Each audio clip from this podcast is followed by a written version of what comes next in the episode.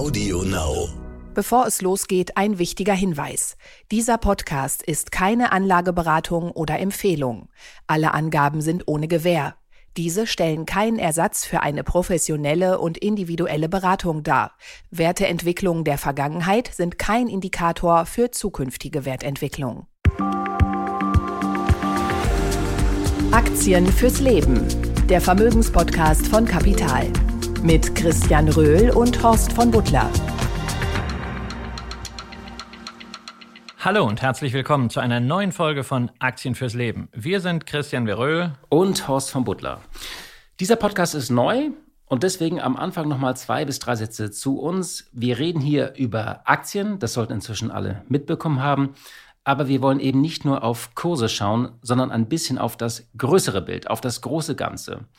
Und wenn wir über einzelne Aktien reden, geht es uns nicht nur darum, dass man jetzt mal schnell 10, 15 oder 20 Prozent macht, sondern uns interessiert, ob man damit ein gutes Investment macht für den Vermögensaufbau. Unsere Themen heute sind, wir schauen auf den Kryptomarkt und ein bisschen auf die Fondsbranche, die sich auf düstere Zeiten einstimmt. Wir schauen auf die Aktie von Microsoft und auf das Thema Übergewinnsteuer. Und zum Schluss schauen wir noch auf einen Wachwechsel bei den wertvollsten Unternehmen der Welt. Apple versus Saudi Aramco, das klingt nicht ganz so spannend wie Predator versus Alien oder Superman versus Batman, aber wir haben einige Gedanken dazu. Aber das Allerwichtigste, muss ich sagen, für mich persönlich ist eigentlich diese Woche, dass es der HSV in die Relegation geschafft hat und nun hoffentlich aufsteigt. Ja, wobei das wirklich beeindruckend ist, was der HSV da geleistet hat auf der Zielgeraden. Ja, Anfang April nach dieser Niederlage gegen Holstein Kiel hieß es ja noch überall, der Aufstieg sei zum vierten Mal in Folge verspielt. Aber dann fünf Siege in Serie und nun doch eine Chance, endlich wieder dahin zurückzukommen, wo man ja eigentlich auch hingehört, muss man als Fußballfan ja auch sagen. Das Ganze sehen. Von so einer Trendwende können wir an der Börse allerdings nur träumen. Auf dem Parkett geht es weiter runter, das unter immensen Schwankungen. Wir hatten ja letzte Woche mal die Tage gezählt, in denen der Nasdaq dieses Jahr mehr als zweieinhalb Prozent gefallen oder gestiegen ist. Und seitdem sind schon drei weitere wilde Tage dazugekommen. Montag minus vier Prozent, Mittwoch minus drei Prozent, Freitag dann plus drei Prozent. Und es bleibt dabei, das sind Stressmärkte. Aber natürlich nichts verglichen mit dem, was an den Kryptomärkten los ist. Vom Hoch im November ausgehend hat der Bitcoin sich inzwischen halbiert. Allein im letzten Monat ging es um 25 Prozent nach unten. Und in den letzten Tagen, da waren die Ausschläge noch erratischer als sonst, nachdem ein vermeintlicher Stablecoin sich dann als doch nicht ganz so stabil entpuppte und die Kryptowährung Luna mal eben 99,99 Prozent verloren hat. Und das hat dann auch sogar noch Anleger getroffen, die gar keine Wallet haben, sondern so ein ETP, so ein Exchange Traded Product. Äh, Horst, Frage an dich ganz kurz. Krypto, Thema für dich? Also ich muss mich äh, da mal outen. Ich habe äh, das Konzept nie ganz verstanden. Ich bin natürlich genauso fasziniert aus äh, journalistischer Perspektive ich mag eigentlich diese, diese These von, von Robert Schiller äh, ganz gut, der das in seinem Buch Narrative ja auch als ein Beispiel nennt. Es ist eine wunderbare Erzählung von einer neuen schönen Welt, die man gebaut hat in einem völlig verrotteten Finanzsystem. Das ist ja sozusagen das, das Grundnarrativ. Also da sind die praktisch die Zentralbanken, die alles korrumpiert haben, das Geldsystem. Und wir bauen hier jetzt was Besseres Neues. Wenn man bloß jetzt mal Bilanz zieht nach, nach vielen Jahren, und das ist keine abschließende Meinung über das Thema Kryptowährung, man muss einfach festhalten, dass viele Versprechen schon jetzt nicht eingehalten wurden. Also diese Währung bringt dir keine Stabilität. Du hast die Zahlen gerade genannt. Also sie ist auch, sie ist auch keine, keine, kein Aufbewahrungsort für dein Geld. Sie ist einfach ein hochgradig spekulatives Objekt, was manche Menschen sehr, sehr reich gemacht hat. Das zweite ist, ist überhaupt nicht nützlich. Kannst du damit bezahlen? Kannst du einen Kaffee bezahlen? Nein, überhaupt nicht. Also sie ist einfach im Alltäglichen, was eine Währung ja schon zumindest leisten sollte, ähm, ist sie nicht, äh, ähm, also sie ist einfach nicht einsetzbar. Und das Dritte ist, sie wird ja vor allem genutzt äh, in der kriminellen Welt. Da ist sie sehr nützlich. Für Erpressungen natürlich, für, für, für Schwarzgeld, für, für, für Geldwaschen. Also äh, das Interessanteste finde ich bei dem Thema sind eigentlich die GovCoins, dass die Regierungen da im Hintergrund groß in das Thema reingehen. Und ich glaube, das sollte man auch auf dem Radar behalten. Ja, ja, denn ähm, gerade in dieser Situation hat sich der eine oder andere, der hier investiert hat oder sagen wir mal einfach, der da Geld reingesteckt hat, sich gedacht, also Dezentralisierung, dieses ganze Narrativ, schön und gut, aber wenn es rumpelt, wäre es ja irgendwie schon ganz cool, wenn da so eine letzte Instanz ist und so eine Zentralbank einschreitet. Und das wäre ja dann bei dem Thema Kryptogeld auch genau. Äh, und reich fühlst du dich nur, wenn du es zurück in Euro oder Dollar tauscht. Ne? Also, also du hast es zwar in deiner Wallet, ja, aber. Das, das finde das find ich immer interessant, äh, dass obwohl dieses Narrativ immer läuft, es ist im Grunde Dezentralisierung, ein neues Finanzsystem parallel entsteht, Decentralized Finance, gucken alle immer. Und zwar sowohl die Bitcoin-Hater als auch die Bitcoin-Jünger auf den Wert dieser Währung gegen Fiat-Geld. Ich meine, kann einem ja dann eigentlich egal sein, wenn man dieses Narrativ wirklich verinnerlicht hat. Also scheint es nicht so weit zu sein. Ähm, natürlich gibt es auch sicherlich ein paar sinnvolle Anwendungen für die Blockchain natürlich, natürlich. Im, Im, wirtschaftlichen Bereich. Nur ich frage mich davon immer, wie kann ich davon als einzelner Anleger profitieren? Ich finde ja nicht unter diesen 6000 Kryptowährungen, die es zum Beispiel auf Coinbase gibt, äh, jetzt die drei oder vier, die gerade in industriellen Anwendungen wirklich laufen. Und ich beschleicht, mich beschleicht da manchmal das Gefühl, dass das ein bisschen so läuft wie bei der Nanotechnologie. Die war vor 15 Jahren auch mal so eine Verheißung. Da gab es also nicht auf dem Niveau, aber es gab dann Nanotechnologie-Indizes, Nanotechnologie-Zertifikate mit ganz vielen kleinen Firmen, die irgend so spezielle Beschichtungslösungen entwickelt haben. Ganz tolle Sachen. Jetzt heute, 15 Jahre später, stellen wir fest, das hat alles Eingang in den Alltag gefunden. Beim Aldi an der Kasse liegt irgend so Politur mit Lotusblüteneffekt mit Nanotechnologie. Ja, da profitiert aber jetzt Aldi davon und meinetwegen 3M, wenn die das herstellen, aber eben nicht irgendein Start-up. Es ist einfach so zur Optimierung der Prozesse reingegangen und insofern weiß ich nicht, ob ich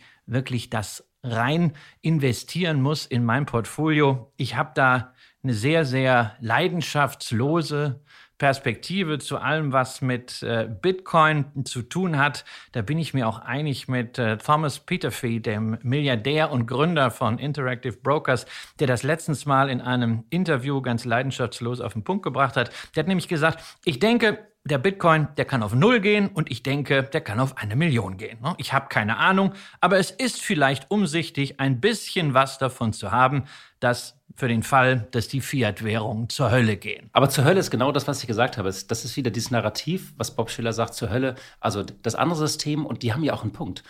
Keiner würde ja sagen, in unserem Geldsystem ist alles in Ordnung. Nicht? Das, das ist alles wunderbar gelaufen die letzten 10, 12 Jahre. Das merken wir ja eben. Aber zur Hölle, ich, ich habe immer so Probleme, wenn es religiös wird, wenn man über Investments redet. Aber trotzdem ist es ein Mega-Zitat.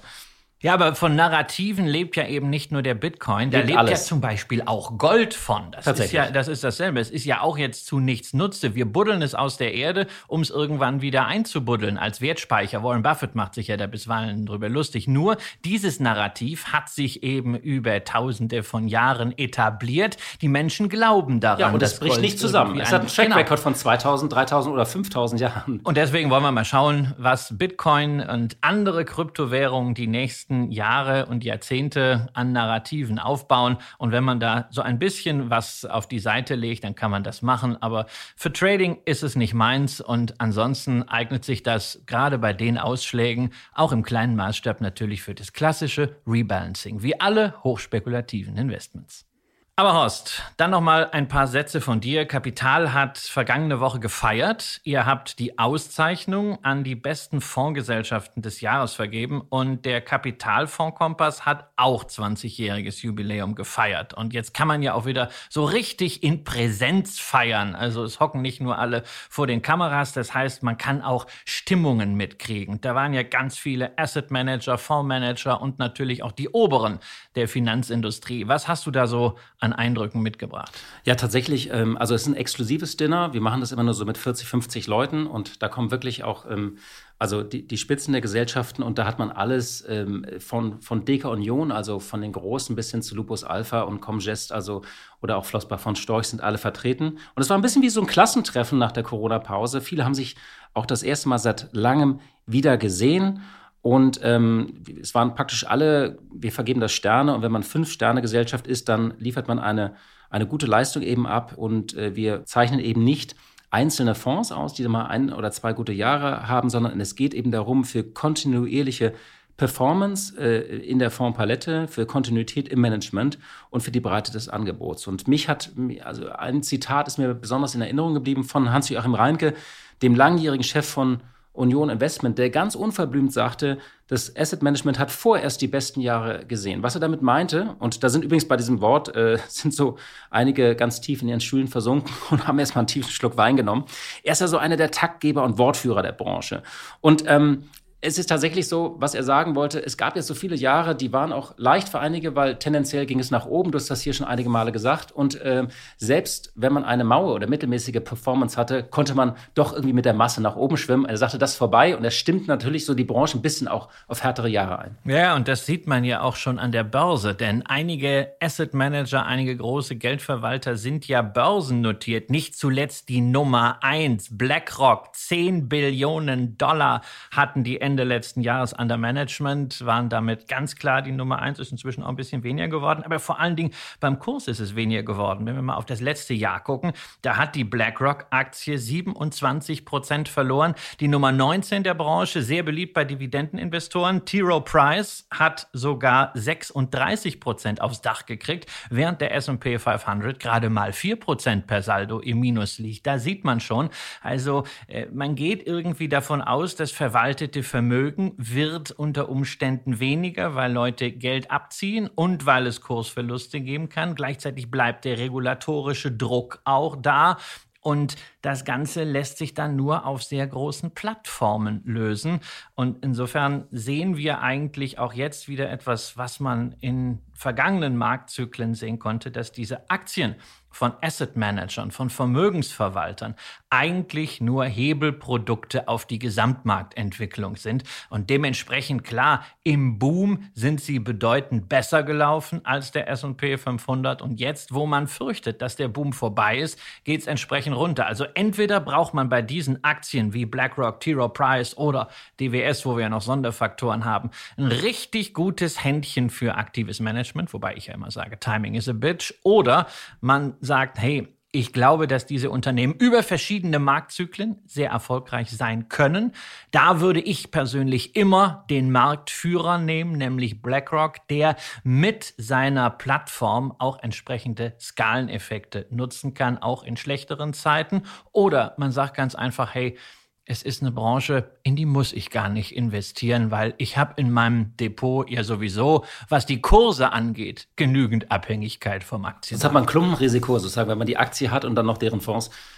Übrigens in unseren äh, Aktien fürs Leben ist, taucht regelmäßig auch Schroders auf. Ist das die gleiche Situation? Oder? Ja, ist eine, ist eine ganz, ganz feine Fondsgesellschaft. Die haben ja auch wirklich gute Produkte, werden sehr, sehr nachhaltig, langfristig geführt. Aber sie sind natürlich konfrontiert mit denselben Themen, mit denselben Herausforderungen. Und insofern, ja, wenn man da einen speziellen Insight hat oder halt diese, diese High Conviction, den Glauben daran, dass genau diejenigen äh, das sind, die davon profitieren können, dass es im Asset Management schwieriger wird. Jede Transition hat ja auch ihre Gewinner. Dann kann man das machen. Aber für jemanden, der eher gerne möglichst prognosefrei investiert, der versucht im Portfolio einfach verschiedene Risiken abzudecken, nur nicht immer die gleichen Risiken zu klumpen, kommt auch eine Schroders-Aktie bei aller Qualität nicht in Frage.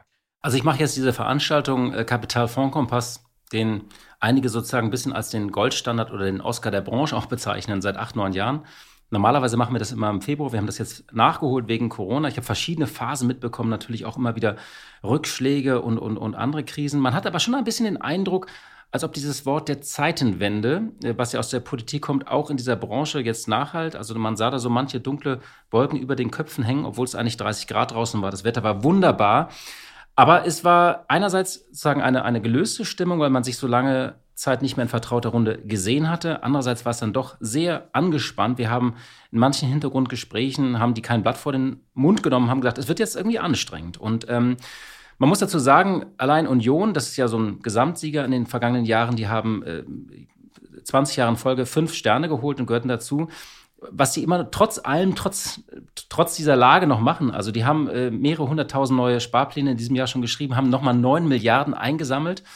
Und im Schnitt spart übrigens jeder Anleger da so 160 bis 170 äh, Euro. Und ich finde es interessant, was die, was die dann doch an Masse machen, die Volks- und Raiffeisenbanken. Und, ähm, und da kann man ja auch nur den Leuten sagen, die solche Sparpläne haben, die sollen die auf keinen Fall jetzt irgendwie, also das ist ja die Grundregel, die können wir schon mal sagen, auf jeden Fall weiter besparen. Ich würde vielleicht sogar sagen, man kann es auch aufstocken jetzt langsam mal. Äh, also ich würde Sparpläne eher aufstocken, oder? Ja, auch das kann man machen, aber ich, ich muss doch mal zurück. Auch das ist ja wieder so ein Narrativ. Wir haben ja eben schon über Narrative und die Macht gesprochen. Ne? Die Zeiten für Anleger, die werden schwieriger. Und jetzt ist wirklich die Zeit für Stockpicking gekommen. Das hören wir eigentlich irgendwie immer jedes Jahr und es wird alles immer schlimmer und alles wieder äh, herausfordernder. Dieses Jahr stimmt das auch mal wirklich. Aber trotz dieser ganzen Beschwörung sehen wir dann am Ende doch wieder, dass 70, 80 Prozent der aktiven Manager hinter ihrem Vergleichsindex liegen. Deswegen ist ja die Auswahl auch vom Kapitalfondskompass so wichtig, dass ihr eben über verschiedene Zeiträume und verschiedene Zyklen schaut, wer hat es denn geschafft, da durch zu navigieren. Es ist ja nicht so, dass Fondsmanager grundsätzlich keine Leistung liefern, aber die muss man halt rausdestillieren. In Summe sieht es halt für die Branche ziemlich mau aus. Man hat sich da ja auch ziemlich darauf ausgeruht, dass äh, die Flut am Ende alle Boote hebt, sogar die die schlechten Fonds. Ähm, und selbst wenn wir jetzt darüber sprechen, dass es so ein bisschen smarter, so ein bisschen sophisticated wird, ist es ja ziemlich enttäuschend, denn gerade in solchen Zeiten denken Anleger natürlich, naja, es geht nicht immer aufwärts, dann müsste man doch Fonds haben, die auch auf fallende Kurse setzen können. Da gibt es ja insbesondere in den USA eine ganze Reihe von Long-Short-Fonds, also Long auf steigende Kurse, dagegen parallel auf fallende Kurse. Und eigentlich muss man ja sagen, das wäre doch dieses Jahr total einfach gewesen. Ja? Du gehst long Energieaktien, vielleicht die großen Konsumaktien und gehst short bei der zweiten Reihe Hightech, also alles das, was Cathy Wood in ihrem Arc Innovation hat. Hättest du eine wunderbare marktneutrale Rendite eingefahren. Fakt ist aber, im Durchschnitt haben die Long Shorts Funds in den USA bisher 18,5 Prozent im Jahresverlauf verloren und damit sogar etwas mehr noch als der S&P 500. Also ähm, ne, diese ganzen Chancen, die sieht man dann am Ende als Anleger im Rückspiegel, als Fondsmanager wahrscheinlich auch. Ist also viel Selbstmotivation dabei, auch viel Pfeifen im Walde. Wobei absolut, ich stelle nicht in Abrede, dass es großartige, aktiv gemanagte Fonds gibt. Ich glaube vor allen Dingen dann, wenn du einen Manager hast, der nicht über eine Benchmark nachdenkt, sondern der broad-minded ist, der so einen 360-Grad-Blickwinkel hat und der alles macht, das opportunistisch macht, trotzdem Risikomanagement implementiert hat. Da steht für mich immer ganz oben Henrik Leber. Den Fonds habe ich äh, bei meiner Mutter im Depot, den Mischfonds. Ein ganz toller Fonds, genau. Ja, den äh, Akatis äh, ähm, Value äh, Datini und äh, Value Flex nennt er es. Und das ist ja auch genau diese Strategie. Äh, und insbesondere, man sieht, dass er überhaupt keine Dogmen hat. Ja, er hat Bitcoin sehr früh drin gehabt. Er hat äh, eine Biontech drin gehabt, äh, als die noch niemand hier wirklich kannte. Und er setzt auch gerne mal so auf Wasserstoff in Australien. Also ja, oder auch auf Derivate. Äh, zu den Top-Positionen aktuell zählt ein Inflationsderivat von der HVB. Das sind gute Sachen und dieses Broad-Minded, das finde ich gut. Und da liegt eine Chance für die Fondsbranche. Aber wenn wir nochmal auf die Aktien von Asset Managern zurückkommen, muss ich sagen, das ist natürlich eine Chance, die ist für den einzelnen Manager oder für den einzelnen Fonds da. Der Großteil der Produkte vor allem diese ganzen Long-Only-Equity-Fonds, die könnten Probleme kriegen. Ja, ich finde, eine weitere Fondsgesellschaft, die ich noch sehr spannend finde, ist Flossbach von Storch. Das ist ja so ein bisschen der Shootingstar der vergangenen zehn Jahre. Und der Philipp Vondran, der Vordenker von denen, war auch da. Ähm, und er hat gesagt, er erwartet eine deutlich höhere Inflation für die kommenden Jahre bis 2030 im Schnitt von 4 Prozent. Und da stellt sich natürlich die Frage, ob es für manche in den kommenden Jahren nicht auch um Kapitalerhalt überhaupt geht. Also wenn man die Inflation schlagen will. Mit Tagesgeld und Festgeld ist man da raus. Mit Anleihen eigentlich auch. Äh, und das heißt, es bleiben dann nur Aktien und da muss man wirklich dann genau hinschauen, äh, wenn man, ähm, wenn man noch eine Rendite haben will. Das klingt erstmal banal, aber ich glaube tatsächlich, das, was du immer predigst hier, dieses genau hinschauen, genau aufstellen. Und, und Philipp Vondran sagte irgendwie, man muss sich noch klarer über die Renditeziele werden. Weil wenn ich sage zum Beispiel, ich möchte 5% haben, das ist die erste Frage, die er immer allen stellt. Und viele Menschen wissen es gar nicht, welche Rendite sie eigentlich anstreben. Naja, also ich will ja 10% Rendite nach Steuern. Das Oder würde ich dir mal Geld sofort geben? Ja, und, und ohne Schwankung. Ich habe nicht gesagt, dass ich das biete. Ich habe gesagt, das will ich. Und dann natürlich jederzeit verfügbar. Ne? Also ähm, das ist so ein bisschen das, was Bernie Madoff äh, mal geboten hat. Ja, über 20 Jahre und dann ist halt rausgefallen. Es war halt ein, es war ein Kartenhaus, es war alles Betrug. Nee, das geht halt nicht. Ich weiß auch nicht, ob man von der Zielrendite her kommen sollte oder ob man sich nicht besser an diesem Financial Wellbeing orientiert. Und das ist sehr, sehr individuell. Ich persönlich zum Beispiel will gewisse laufende Erträge aus dem Vermögen erzielen, mein Kapital nach Steuern und Inflation erhalten. Das ist schon mal fein. Und dann möchte ich langfristig davon profitieren, dass gute Unternehmen, die etwas liefern, was Menschen nützlich ist, die Probleme lösen, dass diese Unternehmen über die Zeit, auch über die Dividenden hinaus, an Wert gewinnen. Und deswegen lese ich gerade auch in diesen Zeiten lieber Unternehmensmeldungen als die Wasserstandsmeldung von der Börse. Wahre Größe. Ja, und da kommen wir eigentlich schon eine perfekte Überleitung zu der Aktie, auf die wir heute einen näheren Blick werfen wollen, und zwar Microsoft. Und Microsoft, vielleicht bevor du da auf deine Analyse kommst, nochmal, ich finde, ist aus journalistischer Sicht in den vergangenen zehn Jahren eine der spannendsten Turnaround-Stories überhaupt. Sie ist ja auch als Case Study. Man dachte ja irgendwie so vor 15 Jahren, naja, mit dem Betriebssystem, das geht nicht mehr lange gut. Das wird so ein fallender Gigant und äh, ja, und der äh, Satya Nadella hat eben das Gegenteil gesagt, weil er das Unternehmen komplett umgebaut hat. Ja. Und jetzt gab es vergangene Woche eine Nachricht und zwar zum Thema Sicherheitssoftware. Ja, und das äh, zeigt eigentlich nochmal die Denke inzwischen bei Microsoft. Äh, sie haben ja in den letzten Jahren schon viele Geschäftsbereiche aufgebaut, sind brutal in das Cloud-Geschäft hineingegangen. Also nicht nur bei Office 365, sondern dann auch die Cloud für Unternehmen, wo sie großartiges Wachstum realisieren. Sie sind im Gaming-Bereich richtig stark stark und wollen noch stärker werden durch die Übernahme von Activision Blizzard. Weiß man nicht, ob es klappt. Warren Buffett hat ja da kräftig gekauft, der ist positiv. Und dann haben sie aber auch schon in den letzten Jahren in Sicherheitssoftware investiert. Inzwischen macht dieser Bereich auch schon 15 Milliarden Umsatz. Das wäre äh, für viele ein Grund, ein eigenes Unternehmen auszumachen. Und da haben sie jetzt letzte Woche eben nochmal gesagt, da wollen wir nochmal stärker rein. Es wird Angebote geben, wieder für die Cloud, wieder wieder für dezentrale Einheiten und natürlich auch für Unternehmen, ähm, weil da natürlich jetzt gerade auch nochmal vor dem ganzen Hintergrund Russland diese Cyberattacken nochmal ganz vielen Unternehmen klar geworden ist. Da muss man rein. Und äh, das ist ja das Schöne bei Microsoft, wenn du diese Aktie kaufst, du hast wirklich eine Reihe von Sparten, die alle für sich genommen eigene Unternehmen wären, die alle für sich genommen wachsen, die hoch profitabel sind, die sehr, sehr ordentliche Cashflows generieren und die hervorragend nach vorne gedacht gemanagt werden. Aber sie war nie so glamourös oder so schillernd jetzt wie, wie eine Alphabet oder Apple in den vergangenen, also nur von der Diskussion her, nicht? Also sie war immer so, sie hing immer so ein bisschen dran. Sie war zwar in manchen Akronymen dabei, ja, sie hing, sie hing natürlich mit dran, ja, aber weißt du, ist ja nicht so, dass du jetzt, du gibst doch gerne an, du sagst, hier, guck mal, ich habe das neue Apple iPhone oder ich habe oder Google ich, mit dem Moonshot. Ich, genau, ich habe einen neuen oder ähm, also bei Amazon Prime habe ich jetzt gerade das und das, ja, aber du sagst doch nicht allen Ernstes, hey, ich habe gerade mein Update von Microsoft 365 installiert, ja? Äh, aber das ist ja eben so, es, es gibt Das ist so ein bisschen wie Spinatessen, ne? Wahrscheinlich Microsoft. Naja, also ich, ich persönlich mag auch Spinat. Vielleicht auch, erklär, erklärt das, warum ich Microsoft mal. Es ist halt so eine unglamouröse Cashmaschine mit großen äh, Burggräben. Vielleicht einfach mal die Zahlen. Ja? Die haben in den letzten vier Quartalen 87 Milliarden Dollar Cash aus dem operativen Geschäft gezogen. Das entspricht ungefähr der Marktkapitalisierung der Deutschen Telekom. Klar, davon geht eine Menge an die Aktionäre raus. Freuen wir uns ja auch drüber. 17 Milliarden Dollar für Dividenden, 31 Milliarden Dollar für Aktienrückkäufe. Aber trotzdem, man kann eben auch investieren. Satte 31 Milliarden Dollar. Dazu hat man auch noch 9 Milliarden Dollar Schulden zurückgeführt und trotzdem am Ende immer noch mehr in der Kasse als vorher. Das reicht äh, per deiner Definition noch nicht ganz für eine Aktie fürs Leben, also äh, weil die Dividende eben erst seit 2003 gezahlt wird. Aber sie wurde seit 2005 gesteigert und zwar mit einer Rate, die über zehn Jahre bei 10 Prozent liegt. Also tatsächlich könnte man sagen, also ähm, ja, also ist das jetzt aufgrund sozusagen dieser Qualität, die du genannt hast, aufgrund des Geschäfts, aufgrund der verschiedenen Sparten und aufgrund auch der Dividende ist, man muss man nicht einmal sagen, man hat hier wirklich ein, äh, gar keine Tech-Wette, sondern einfach eine, eine hohe Qualitätsaktie dann im Depot. Ja, du hast eine Qualitätsaktie im Depot, die natürlich auch noch einen großen Vorteil bietet, weil sie sehr, sehr stark softwarebasiert ist. Dürfte sie nicht so anfällig sein für alles, was mit Lieferkettendisruption zusammenhängt, wie das zum Beispiel bei Apple ist. Ähm, Amazon hängt sehr, sehr stark an diesen immensen Logistikinvestitionen äh, im E-Commerce.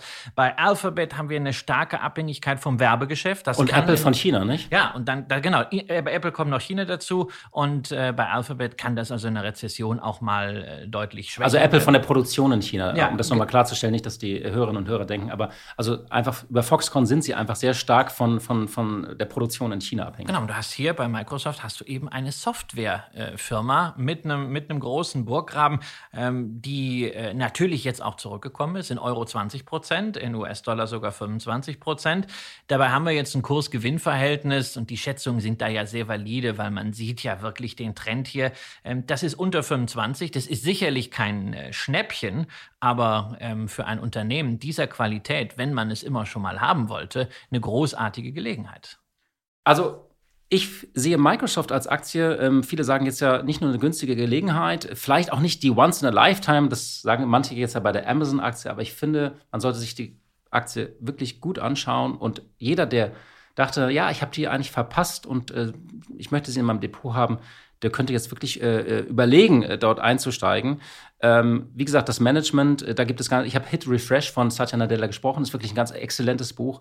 Ähm, es ist Teil von Case Studies. Und wenn man sich nochmal den Markt für Cloud Computing anschaut, der soll ja bis 2030 um 15 bis 16 Prozent wachsen und schon jetzt verwenden 95 Prozent aller Fortune 500 Unternehmen Microsofts Cloud-Plattform Azure. Also ich glaube, die Zahlen stimmen da, man kann sich das gut überlegen. Ja, also mich würde das nicht wundern, wenn irgendwann im Verlaufe dieser aktuellen Krisensituation mal eine Microsoft auch die Nummer eins ist, was die Börsenkapitalisierung angeht. Also warum nicht auch eine Apple, die eben Hardware anfälliger sind, äh, überholen? Und dazu dürfen wir auch eins nicht vergessen, weil wir ja auch immer hier äh, so ein bisschen Finanzbildung machen wollen. Microsoft ist eben nicht nur ein spannendes Unternehmen, sondern auch ein interessantes Lehrstück über das Kaufen in Hypes, wenn man sich mal den Langfristchart, den wir natürlich wieder hochladen in die sozialen Netzwerke anschaut, dann sieht man, die Aktie hat sich damals 97 bis 2000 versechsfacht in weniger als vier Jahren auf 60 Dollar, sich dann gedrittelt. Ja, also gedrittelt heißt 66 Prozent Verlust. Lange zwischen 20 und 30 gependelt. In der Finanzkrise sogar unter 20 gefallen. Da hatte man fast ein Sechstel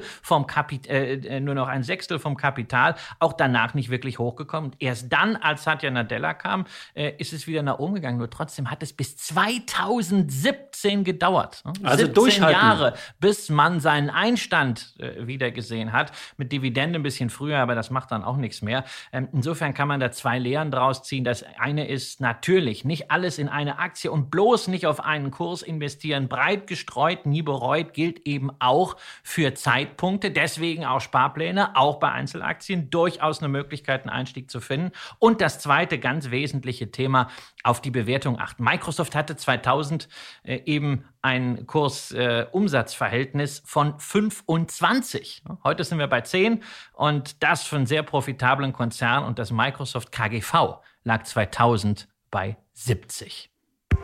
Dicke Bretter. Kommen wir jetzt zu einem anderen Thema, einem politischen Thema. Also, alle haben mitbekommen, Öl ist teuer, Gas ist teuer, Benzin ist verdammt teuer und die meisten von uns spüren das auch Tag für Tag, Woche für Woche, wenn die Rechnung kommt, wenn das Geld knapp wird, wenn der Tank vollgemacht werden muss.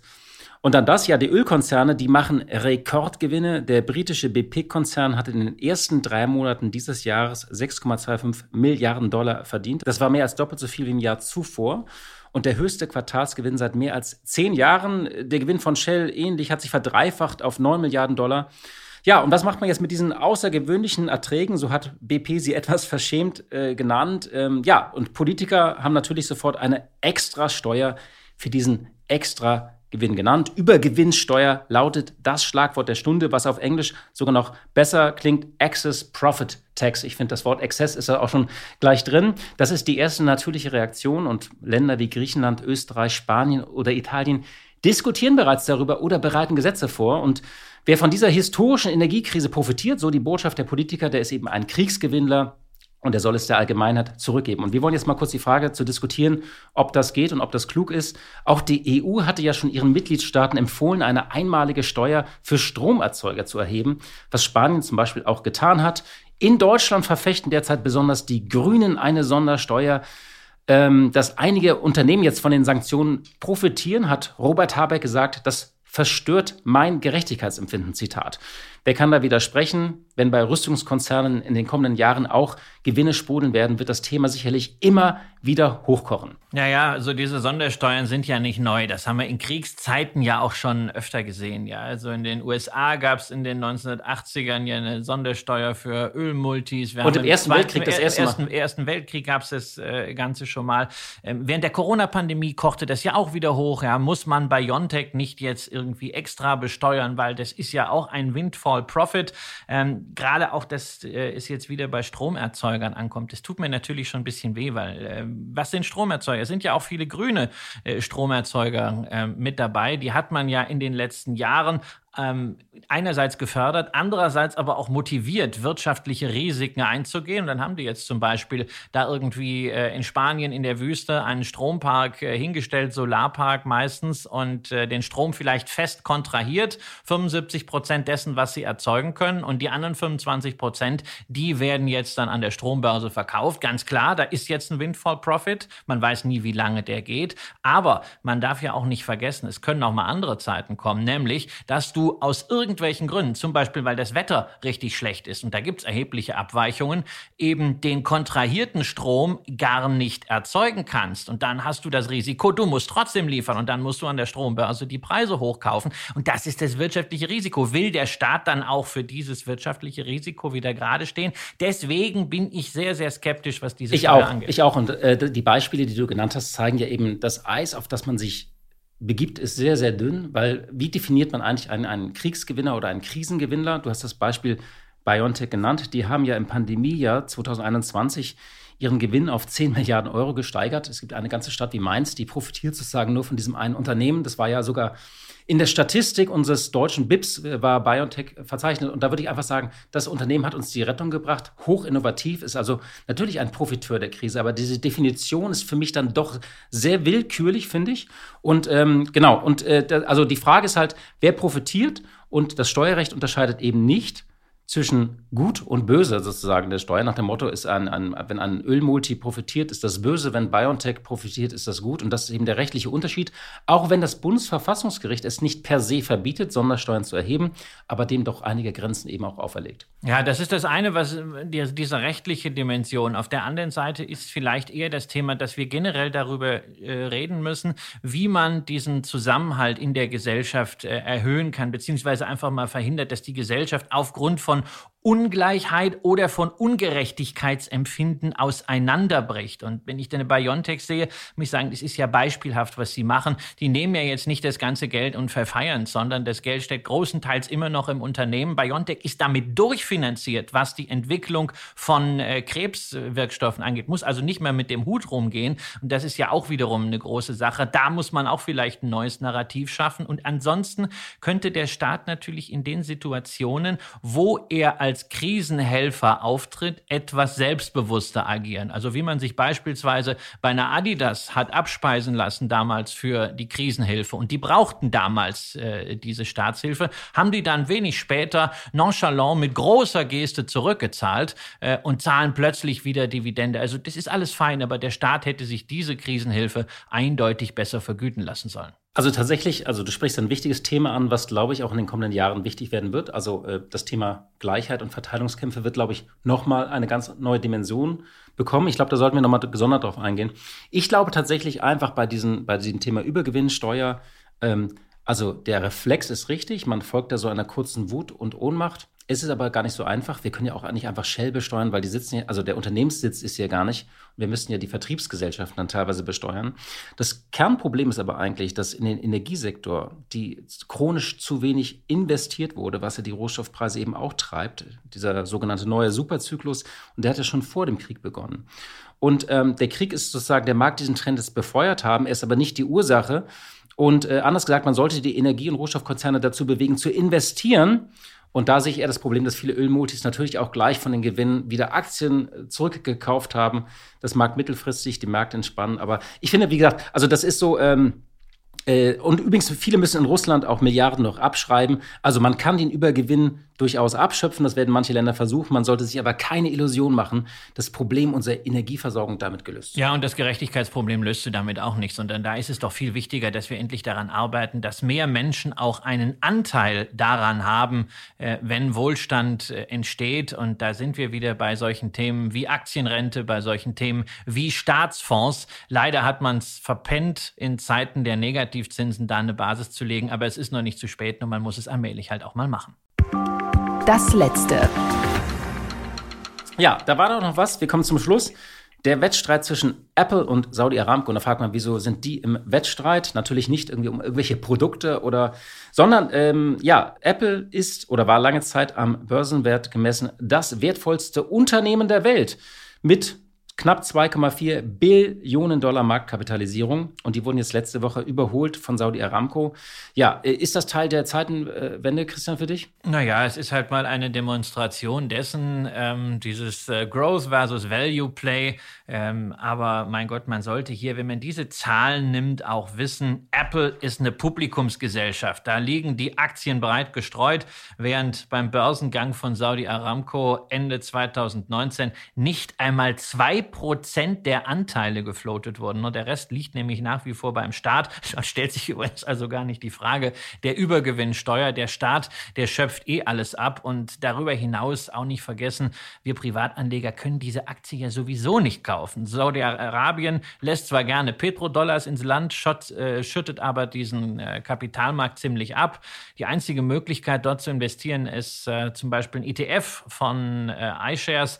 Da stecken knapp 10% Aramco-Anteil drin, aber überwiegend sind das Banken, 20% Grundstoffe dabei. Und natürlich hat dieser ETF in diesem Jahr 24% gewonnen und der MSCI World hat derweil 10% verloren. Aber das liegt natürlich am Öl und wenn man in Öl oder vielleicht auch in Energie ganz allgemein investieren will, naja, da muss man das äh, nicht unbedingt äh, dort tun, wo Leuten die Hände abgehackt werden. Das kann man auch in freien Märkten und demokratischen Staaten tun. Ja, und also ich persönlich würde mein, äh, mein Geld sowieso nicht direkt in einen Ölkonzern mehr stecken, selbst wenn der sich auch umbauen will. Und wie gesagt, dahinter steht auch ein Regime, was zweifelhaft ist. Deswegen würde mich für mich das sowieso ausscheiden. Da würde ich lieber Apple aufstocken. Ja, Apple aufstocken, Microsoft aufstocken und äh, diese Transition kann ja ganz spannend sein. Der eine oder andere ist schon ein bisschen weiter. Meine Kernposition im Öl ist Equinor, sehr nachhaltig geführt, übrigens auch ein Staatskonzern, aber dort kann man etwas entspannter sein. Ähm, oder halt gleich in grüne Stromproduzenten gehen.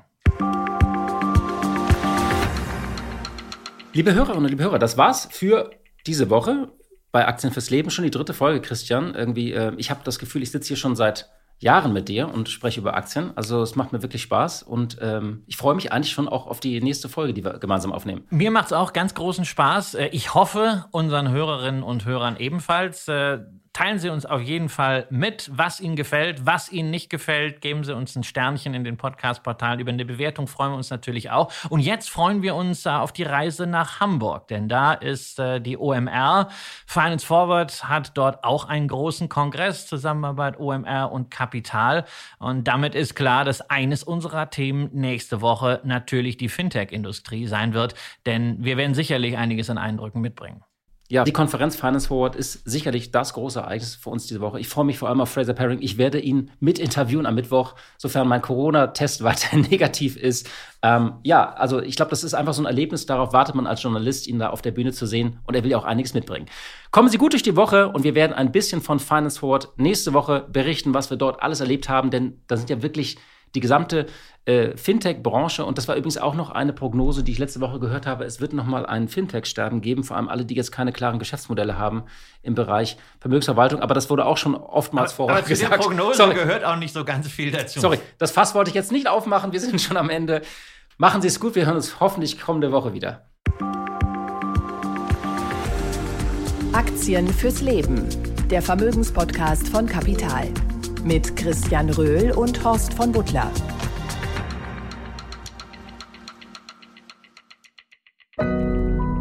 Audio Now.